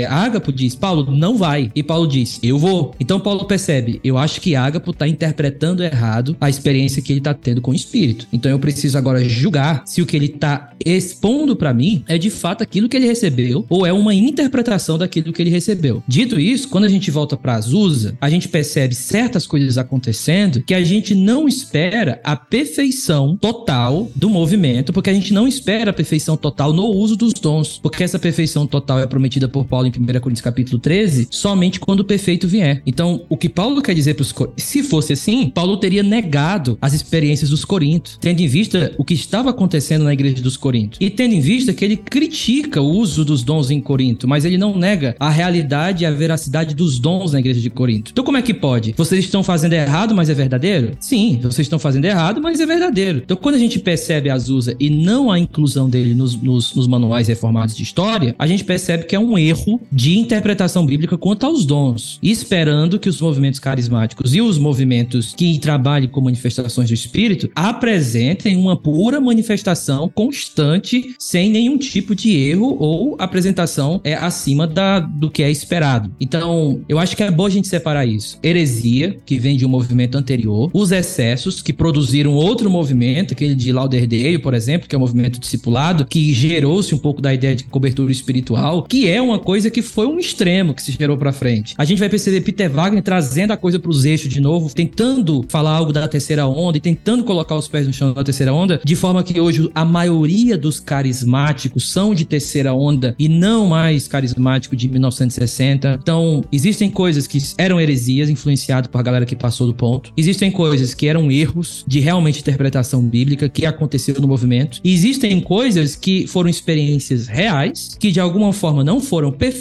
mas não foram menos genuínas porque não foram perfeitas. Eu acho que essas coisas que a gente precisa colocar dentro quando a gente tá falando sobre experiência com o espírito. Muito bom. Rapaz, então agora acho que cabe bem as histórias, né, pra gente finalizar esse podcast aqui. Algumas histórias desse mover. Gente, sério, se você tem preconceito, acho que ficou bem legal tudo que a gente falou até aqui. Tem que ler, tem que ler, tem que. Porque assim, não, não, não dá para ter tanta mentira contada assim simultaneamente, tá, gente? assim, foram ações do Espírito Santo mesmo acontecendo nas igrejas. É uma. Por que só agora, né? Acho que é a pergunta que a gente não tem porque não sabe responder. Se a gente vai estudar a história da manifestação, tem um termo que um teólogo latino utiliza que eu gosto bastante, é o José Campos, José Bernardo Campos, não lembro agora o nome dele, que ele usa o termo pentecostalidade. Ele usa esse termo para fazer uma distinção do movimento pentecostal. O que, que ele quer dizer com pentecostalidade? O Espírito Santo sempre agiu na igreja. Se você vai estudar a história uh, das manifestações espirituais e carismáticas na igreja, sempre vai ter algum movimento que apresenta alguma característica que hoje nós diríamos, ah, isso é coisa de pentecostal, isso é coisa de carismático. Sempre tem, sempre tem. Mas como a gente já deixou bem claro aqui, inegavelmente, nos últimos 100 anos, tá? Nos últimos 100 anos ou 120 anos por aí, há uma manifestação maior do Espírito Santo nas igrejas, é, várias manifestações. E quando você estuda o movimento pentecostal ou a história né, dos movimentos, enfim, é incrível como não tinha a comunicação que tinha hoje. Por exemplo, vou dar uma, pra você ficar bem claro para você entender. Começou a acontecer um negócio em Asbury, algo de Deus, genuíno. Isso ganhou o mundo em poucas horas. De, tipo, no dia seguinte já tava uma galera. Ah, no dia seguinte, no caso, né? Mano, você tá ligado no culto que não acabou desde ontem e não sei o que, e aquilo começou a ganhar proporção. Gente, várias pessoas começaram a imitar o rolê, entendeu? Começou a imitar. Mas outras pessoas, algo foi acontecendo. Só que ainda assim, tem aquela suspeita, porque viu e tal. Quando você estuda esses movimentos antigos, cara, não tinha essa notificação assim. E é impressionante que, assim como a reforma em Zurique, ela começa a acontecer meio que simultânea ao que acontece com Lutero lá em Wittenberg, né? Ou seja, Zwingli e Lutero não se comunicavam, mas o espírito começa a fazer um burburinho na igreja daquela época. Com o espírito foi assim, em vários lugares diferentes e tal. É claro que alguns movimentos acabam ganhando mais notoriedade e entram nos livros e a gente acaba estudando eles. Mas é incrível, o Espírito Santo começando a agir em várias igrejas tradicionais, meio que ao mesmo tempo, na mesma década. E isso, assim, gente, não tem como questionar isso. Simplesmente aconteceu e é algo de Deus. E aceite, talvez você não concorde,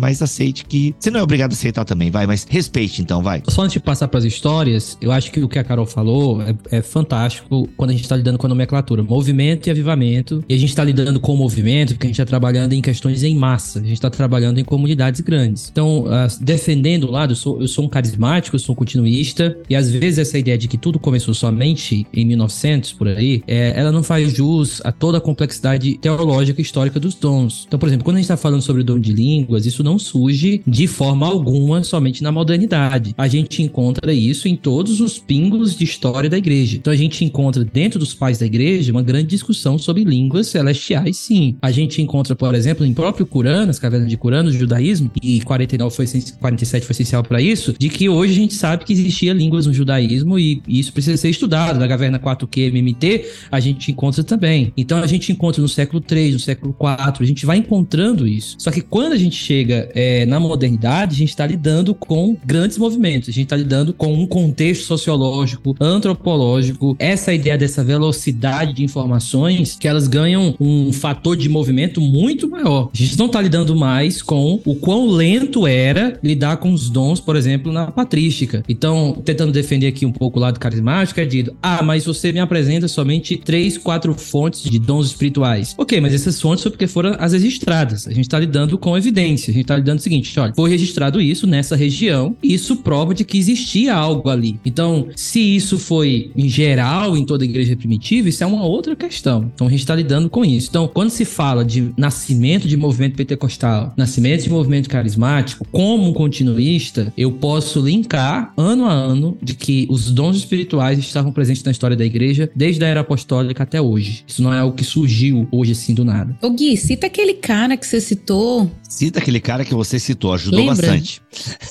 Parece vó, né? Você lembra daquela menina que fez aquela novela com aquele cara? Minha avó era assim.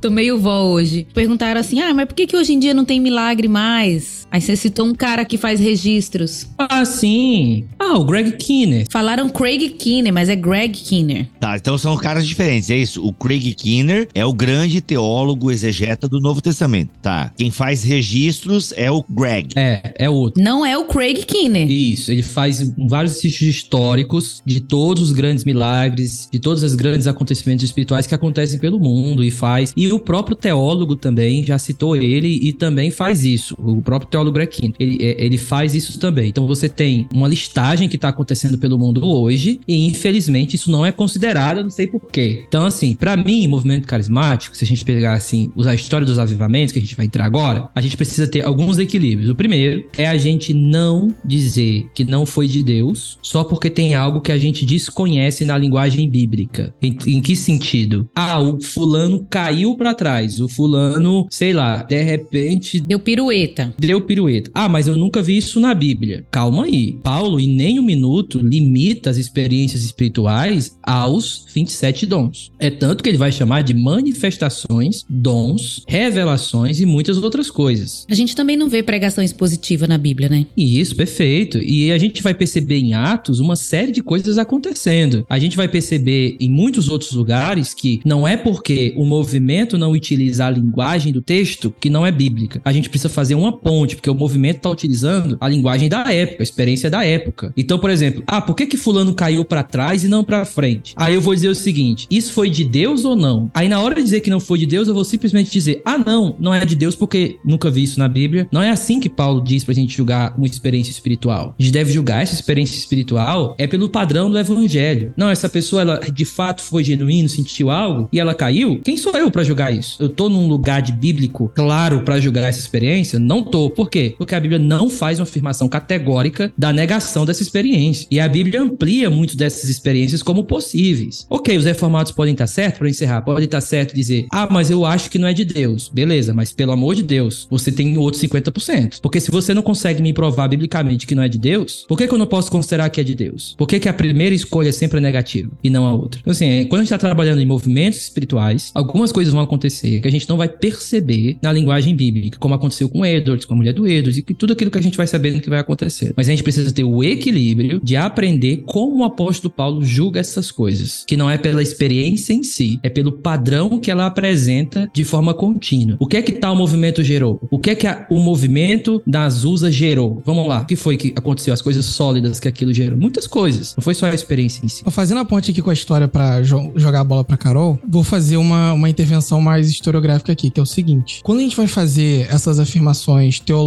de desde isso vale para qualquer grupo, tá, gente? Não é só os carismáticos ou reformados. Desde tal época a gente tem o que a gente tá vivendo, tem um, um ponto aí que é crucial, que é o seguinte: independente da concordância ou discordância, factualmente, materialmente, intelectualmente, as coisas aconteceram e foram descritas de uma certa forma. E a gente precisa respeitar os limites em que isso aconteceu. Eu vou dar um exemplo negativo do, do próprio Sina e outro mais positivo. É, um exemplo negativo do próprio Sina, para falar das diferentes visões sobre dons na história da igreja, ele dá uma forçada numa, num trecho de Calvino nas Institutas para falar que ele talvez estaria aberto aos dons espirituais da forma que os carismáticos estavam tão construindo. Só que qual o problema? O trecho que ele cita das Institutas, Calvino tá falando de como o pecado impede o homem de perceber os dons da graça de Deus. Ou seja, na linguagem de Calvino, aquilo que Deus oferece para que nós o conheçamos e possamos adorá-lo. E nessa linguagem dos dons, Calvino inclui pintura e escultura. Não são igual aos dons espirituais. Não é o mesmo diálogo, não é a mesma linguagem que o carismático está querendo elaborar. Mas, ao mesmo tempo, para uma teologia carismática olhar para esse evento do passado, poderia olhar para as institutas e dizer: olha, Calvino tem, pela visão dele de providência, dizendo que, olha, Deus ele dá dádivas pra gente, como igreja e, e ser humano, conhecê-lo e adorá-lo. Por que não os dons espirituais? Eu não disse que Calvino falou isso. Eu disse que é aí que eu tô falando a partir de Calvino. O que o Sinan fez foi o contrário. Ele falou: olha, o Calvino talvez pudesse gostar dos carismáticos e tal. Isso é errado. E aí, qual que é o exemplo positivo, puxando pra Azusa e os movimentos de renovação carismática? Quando a gente parte para entender o que tá rolando a partir do crivo teológico ou ético, a gente inevitavelmente vai adotar um critério de seleção das evidências que vai bagunçar o nosso processo de análise. Por quê? É basicamente parecido com, com a interpretação bíblica. Se eu não reconheço que tem um público ali, que as coisas estão sendo descritas com um objetivo, com uma forma, e eu preciso entender as dinâmicas que estão rolando ali, eu vou olhar para aquele evento e achar que eles estão repetindo a mesma linguagem que eu tô querendo que eles digam. Eu vou olhar para, sei lá, os pais da igreja falando da importância da fé para o indivíduo, para a pessoa, aliás, porque o conceito de indivíduo não existia, e dizer, olha, tá vendo? Aqui tá a justificação pela fé em Agostinho. Não, cara, não tá. Você tem toda a razão de dizer que os reformadores olharam para Agostinho e falaram sobre justificação pela fé a partir dele de tantos outros. Mas você não pode fazer o inverso. A mesma coisa com esses avivamentos. A forma como eles aconteceram, de maneira factual, material intelectual, vem para nós de uma forma. A gente não pode querer, sabe aquele brincadeira de criança que tem quadrado, círculo, não sei o que, a gente quer colocar a forma no lugar errado? É mais ou menos isso que tá acontecendo. A gente precisa entender, tá? Por que, que o carismático fala em cair para trás? Por que, que ele fala em segunda bênção, terceira bênção? De onde que saiu isso? Aí depois desse processo de análise, beleza, critica a coisa do jeito que você quiser criticar. Mas quando a gente inverte, põe o carro na frente dos bois, a gente tá batendo espantalho. E é mais ou menos o processo que a gente tá seguindo. Eu vou defender aqui o meu ponto, a gente vai ter que concordar e discordar. Quando a gente está lidando com linguagem histórica, e você é um historiador, dentro da teologia, a gente precisa pensar que a gente não vai se perder no uso dos termos. A gente vai procurar o conceito. E quando a gente analisa os pais da igreja, os conceitos que foram trabalhados em Azusa, independente de como eles foram falados, existe uma realidade inegável de uma experiência espiritual. Essa experiência inegável espiritual, presente ali, abre nos campos bíblicos e pelos textos que foram utilizados, principalmente pelos pais, por exemplo, eu fiz uma tradução de do Eusébio, traduzi metade do Eusébio Cesareia, historiador do grego. E para mim, a linguagem que ele usa fazendo as descrições são puras descrições de conceitos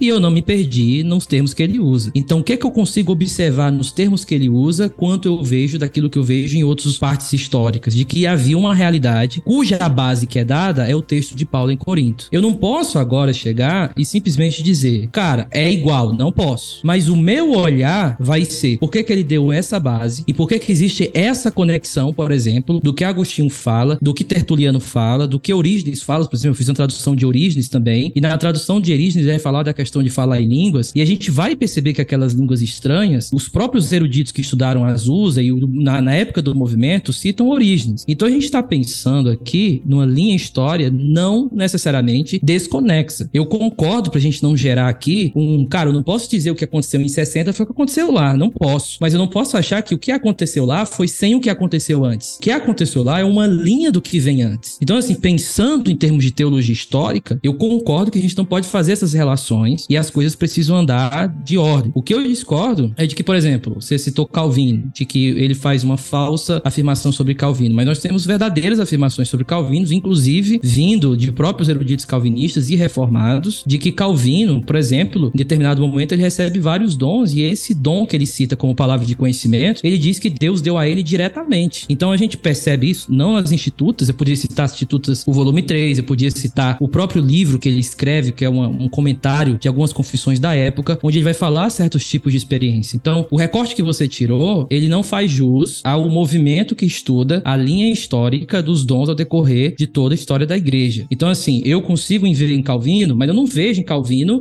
luzes, obviamente. Mas eu vejo que existe uma realidade espiritual dos dons espirituais acontecendo ali, cuja base que é dada em ambos os movimentos são os textos de Paulo. Se são iguais, se não foram, se isso aí já é outra questão. Se a motivação é sociológica, se as motivações historiográficas foram outras, a teologia histórica, ela vai dizer assim: beleza, eu não vou andar por aí, eu vou andar pela linha que eles me deram. E qual for a base que eles me deram? Qual for a base, por exemplo, quando Orígenes cita, ele me deu para falar de línguas estranhas, de experiência de cura. Qual foi a base que ele me deu para descrever essa experiência? 1 Coríntios capítulo 12, verso 7. Agora vamos para o que aconteceu lá em 1906. Qual foi a base que os teólogos pentecostais, inclusive o próprio é, Young, quando ele vai falar sobre o que aconteceu lá, ele vai dizer, dos vários documentos, eles vão dizer, ok, isso é o que aconteceu aqui em 1 Coríntios capítulo 12, verso 7. A gente tem uma conexão histórica de termos bíblicos. E esse cuidado que a gente tem que ter não pode ser um ceticismo do tipo, cara, com certeza não foi, ou cara, com certeza foi exatamente. Isso não é o ponto. O ponto é, eu acredito, por exemplo, que a confissão de fé do. Smith não fez questão de dons, e isso não é questão minha, é uma questão de próprios eruditos dentro da confissão de fé do Westminster que trabalharam na época, que fizeram livros na época sobre isso, sobre as questões dos dons. Então, o que eu tô tentando falar quando a gente fala isso é simplesmente o seguinte: quando a gente faz uma linha dos dons e das experiências espirituais, linha de teologia histórica, a gente percebe que as bases e os conceitos descritos, ainda que a gente não se apegue aos termos, são conceitos que se ligam ao decorrer de toda, e eu vou usar um termo aqui que se usa, por exemplo, no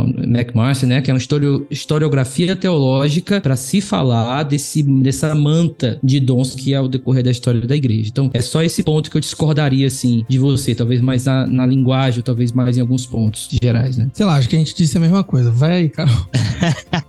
Se eu entendi, é que a Carol tava desenhando e eu tava comendo chocolate aqui nessa hora que vocês começaram. Desculpa, eu voei. Não, é que assim, ó, eu acho que eu também, eu não sei, é porque assim, o- é- é- Tá fingindo que travou? Travou, travou. Engasgou. Travou tua internet? Na hora que tu ia dar tua opinião? travou meu cérebro.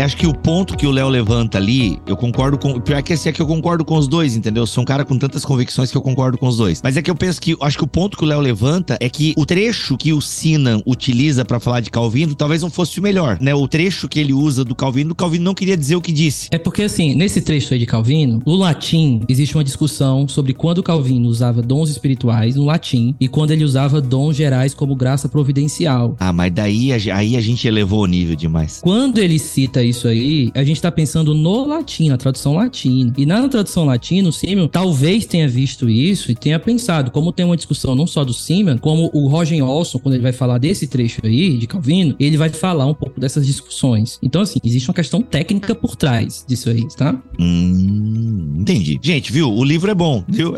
mas o Léo também acha o livro bom, né, Léo? A gente acha que o Léo não tá aqui pra falar mal do livro, né? Vocês sabem disso. Desse livro, eu realmente gostei de ler. Realmente gostei de ler. Não, porque assim, eu sempre brinco que tem a, a, a diferença entre criticar e falar mal. Criticar é o que eu falei, olha, o trecho que ele falou de Calvino, eu não acho que é a interpretação mais competente daquele trecho específico. Falar mal é, ah, ele escreve mal, tem erro, feio, bobo, chato. Exato, exato. Eu passo o dia criticando o livro. É. Não, é assim, isso é muito legal aqui, porque a gente faz, né? Isso aqui é um podcast, tem o livro por trás e tal, como base, mas vai muito além do livro. E a gente tem essa liberdade, se não gostar também, tipo, ó, esse ponto aqui a gente não acha adequado, isso é bem legal. Isso não descredibiliza, isso não torna a obra um lixo, tá, gente? Pelo amor de Deus, a obra é muito boa e tem muitos méritos. Não à toa, a Carol também usou por 10 anos a obra. Aliás, ô Carol, tu não usa mais por quê? Tem, surgiu alguma coisa nova aí no mercado ou não? Não, eu uso. Eu uso. É porque eu quase não dou mais aula de movimento. Eu não chego lá, não chego. não consigo chegar até lá, né? Acaba o ano, eu não chego na, no século XX. Ai, meu Deus. Você é aluno do Convergência, você acabou de ganhar um desconto para um curso que a Carol vai elaborar. Não, não, mas ó, deixa eu te falar, eu ia até fazer a propaganda, mas é que o Gui vai lançar um curso aí com Arlindo chamado Carisma, uma abordagem bíblico-teológica da continuidade dos dons. Sensacional. Caraca. Isso mesmo. Os melhores argumentos, assim, sensacional. Muito bom, olha aí, ó. Inclusive, nesse curso tem uma aula minha, onde eu coloco citações diretas, assim, da história da igreja. A gente vai trabalhando cada citação e contexto, fazendo relações com o original e tudo, até, até o final. Pô, que legal. E esse livro aqui também vai estar na pesquisa aí de vocês e na aula. Com certeza. Ah, que legal. E vai sair aquele livro lá, Teologia Bíblica dos Dons também? Seria legal, hein, Com Guilherme? certeza. Olha, tadinho do Guilherme. Tem tanta gente pedindo coisa pra ele, né? Cadê o empresário aí? Cadê o empresário aí? Pra patrocinar o Gui. Ah, é, no caso da Carol, Sou eu. Ah, não, não, não, eu sou a gente. É a gente, é a gente. Isso. Então, se você quiser patrocinar o Gui, patrocinar o Léo, entre em contato aí que a gente faz os hubs, tá bom? São Opa. mentes brilhantes que precisam pagar aluguel. Eis-me Tá, aqui. gente? Então, assim, é isso. A vida é dura, é pagar boletos, academia pra querer emagrecer. Então, seria muito bom. Se você tem grana aí, quer investir em algo que vai deixar um legado para a história da igreja, Léo e Gui Nunes estão abertos aí para serem financiados para fazerem pesquisas e abençoar a igreja demais. Ô, Glória. Carol, só dá tempo de uma história, Carol. Escolhe aí uma história. Ah, então eu vou contar a história da igreja menonita. Olha aí. Bem rapidinho. É que assim, cada líder, assim, o livro traz bastante história, né? Traz a história do Tommy Tyson mesmo, que eu amo, que ele tinha. Não, o Tommy Tyson, ele falou em língua sozinho. Teve esse caso, mas aí ele tenta sair da igreja, o pessoal fala pra ele: não, fica, a gente precisa de você. E ele abençoa. No caso dele, é a igreja metodista. E teve um outro caso do Joe Austin, que é o pai do Joe Austin Jr., que eu não gosto dele, mas. É o famosinho aí, É. hypado e tal. é o Teologia da Prosperidade. Mas a história do pai dele é tão bonita porque ele tem uma filha que tem paralisia. Eita. E ele ora por cura, porque ele lê lá no Novo Testamento, no- nos evangelhos, né, as curas de Jesus, ele ora, a filha dele é curada milagrosamente em casa, e ele fica assim surpreso com aquilo e vai conversar com o pastor da Assembleia de Deus. E é assim que ele conhece a questão do, eh, do batismo no Espírito Santo, os dons e tal, e ele é batizado com o dom de línguas e tudo mais. Mas a história mais bonita que eu acho é da igreja menonita, que o líder de jovens faz um acampamento de jovens e no meio de um momento de culto entre os jovens no retiro, alguns jovens começam a se reunir para orar e de repente, sem nenhum líder fazer nada, os jovens começam a orar espontaneamente pelos pais que não são convertidos. E aí começam a ter algumas manifestações, alguns jovens começam a falar em línguas mesmo sem ninguém orar e falar sobre isso e de um jeito assim bem peculiar, nada bem sem forçar a barra. Outros caem no chão e tal. E aí no começo os pastores tentam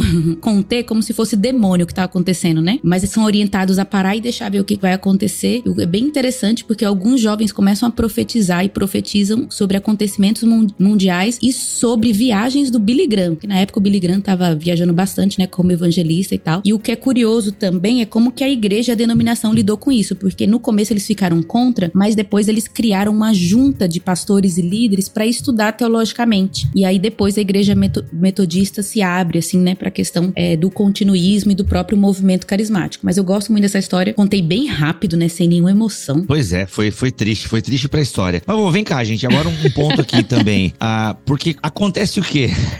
Ô, Carol, desculpa, Carol, história, foi mal. terrível. É que aqui não é o flow, Carol. No flow você ia poder contar história, você ia poder subir na mesa e contar. Porque você sabe que meu chamado não é ser professora de história da igreja, é ser cronista. Eu sou formada em jornalismo. Olha aí, e cadê? É, o meu desejo assim era ser cronista. Mas daí tem que educar os filhos, enfim, ó, voltamos, voltamos para aquele assunto. Mas, ô, vem cá. Uma coisa que eu queria que vocês pudessem me ajudar aqui, porque a sensação que eu tenho como leigo no assunto, que leio recortes e tal, é parece que quando tem essa efusão do espírito, olha que palavra carismática, né? Quando tem essa efusão do espírito numa igreja tradicional, acontece geralmente o seguinte: o que que acontece? Há um, surge um novo movimento ou não? Os movimentos acabam absorvendo sem expelir aquele homem, aquela mulher, aquele grupo que teve a manifestação do Espírito Santo. Por exemplo, se a gente pega a renovação carismática católica, ela ainda está dentro do guarda-chuva do Vaticano. A renovação carismática luterana foi meio que retirada. Ainda que você tenha alguns núcleos, alguns blocos e tal, mas a renovação carismática luterana, ela foi, a galera meio que saiu fora e montou novos movimentos e tal. Isso agora é história recente, né? Mas dentro da história ali que o Sinan coloca, como é que geralmente acontece isso? A tradição absorve ou a tradição expele? Eu acho que assim, de cabeça que eu tô lembrando, o caso dos menonitas, os anglicanos e os católicos foram que foram os mais receptivos às renovações. De resto, a divisão ela acabou sendo uma consequência planejada ou inevitável. Assim. Planejada no sentido de, olha, a gente tá, como o caso de, dos batistas, por exemplo, a gente tá vendo que não vai rolar, então vamos sair. Ou então, como é o caso do, do dos presbiterianos, que teve lá consulta, assembleia geral, não sei o que, não sei o que. E chegou uma hora que, olha, não vai mais pra frente, a gente vai ter que sair mesmo. É, a gente poderia dizer até que teve três reações, não sei se vocês concordam. A primeira é divisão, surgiu uma nova denominação, outros abraçar, mas também tem uma terceira opção que eu vejo, por exemplo, na igreja episcopal. Abraçar, mas criar um departamento dentro da igreja. Algumas igrejas abraçaram criando um departamento que cuidava dessa área, assim, do movimento carismático, sabe? Igual a área de evangelismo, de missões, né? O que pode ser uma coisa boa ou também pode ser funcionar como uma crítica, né? Como o pessoal fala assim, nossa, a igreja tem um departamento de missões, mas ninguém literalmente é missionário. Então tem igrejas que, assim, é, é carismático, ninguém pratica mesmo, mas tem um departamentozinho ali.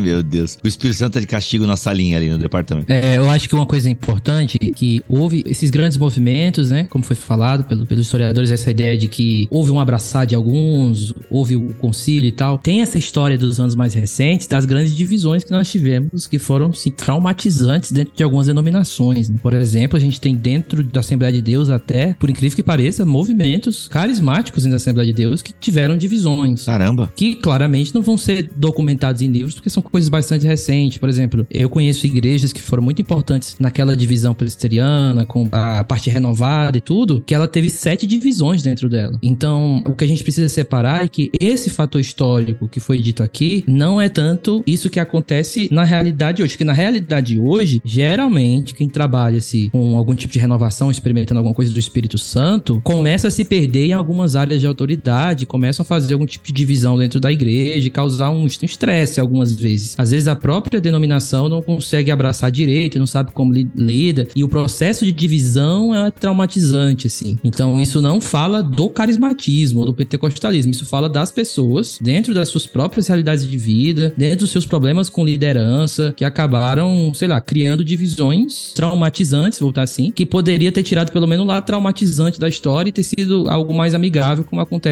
em outros lugares. É essa a ideia. E eu acho que até é legal, viu, gente, uma indicação, porque apesar de na história do início do movimento carismático ter umas divisões traumáticas, outras são muito interessantes, assim, bonitas, de como que conseguiu receber bem um movimento que era tão novo, sabe, em algumas denominações. Então, acho que vale super a pena a leitura. Gente, é isso. Obrigado, Gui. Obrigado, Léo. Obrigado, Carol. Se você ficou esperando as histórias que a Carol iria contar e não deu tempo. Gui, por que, que você faz um podcast tão curto? Gente, é gosto de fazer podcast de uma hora, uma hora e vinte. Dá para você ouvir na ida e volta do trabalho. É a cultura do Bibotalk. Podcast de três, quatro horas é outro formato, é outro rolê. Aqui a gente procura dar só um gostinho e deixar você animado. Ó, mais histórias você tem no século do Espírito Santo, 100 anos do avivamento pentecostal e carismático do Vinson Sinan. Gente, olha só, o link tá aqui na descrição deste BTcast. Tem frete grátis, tá? Ó, nesse link exclusivamente tem frete grátis até o dia 30 de junho, tá bom? Eu consegui deixar por três meses o frete grátis. Galera, frete grátis é benção demais, tá? Aproveita frete grátis e tá aqui o link, tem que ser por esse link que tá aqui em bibotalk.com, tá bom? Ou na bio do meu Instagram, Bibotalk, beleza? Então você acessa bibotalk.com, procura o BTcast 497 e vai estar tá o link para você adquirir o Século do Espírito Santo do Vinson Sina da Editora Vida, beleza? Ou na bio do meu Instagram, arroba Bibotalk. É isso. Carol, seu tchau pra turma, já que você tá aí querendo sair voando agora porque tem que buscar alguém no skate.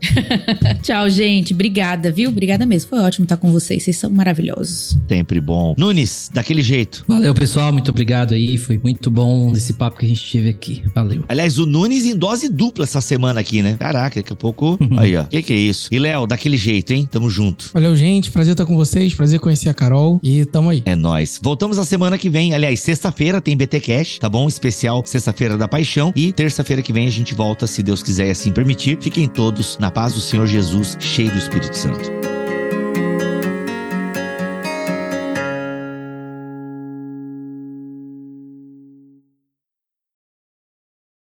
Ei, mas deixa eu. Eu lembrei o que eu ia falar. Lembrou? Então fala, Carol, que bom. Eu acho que eu lembrei.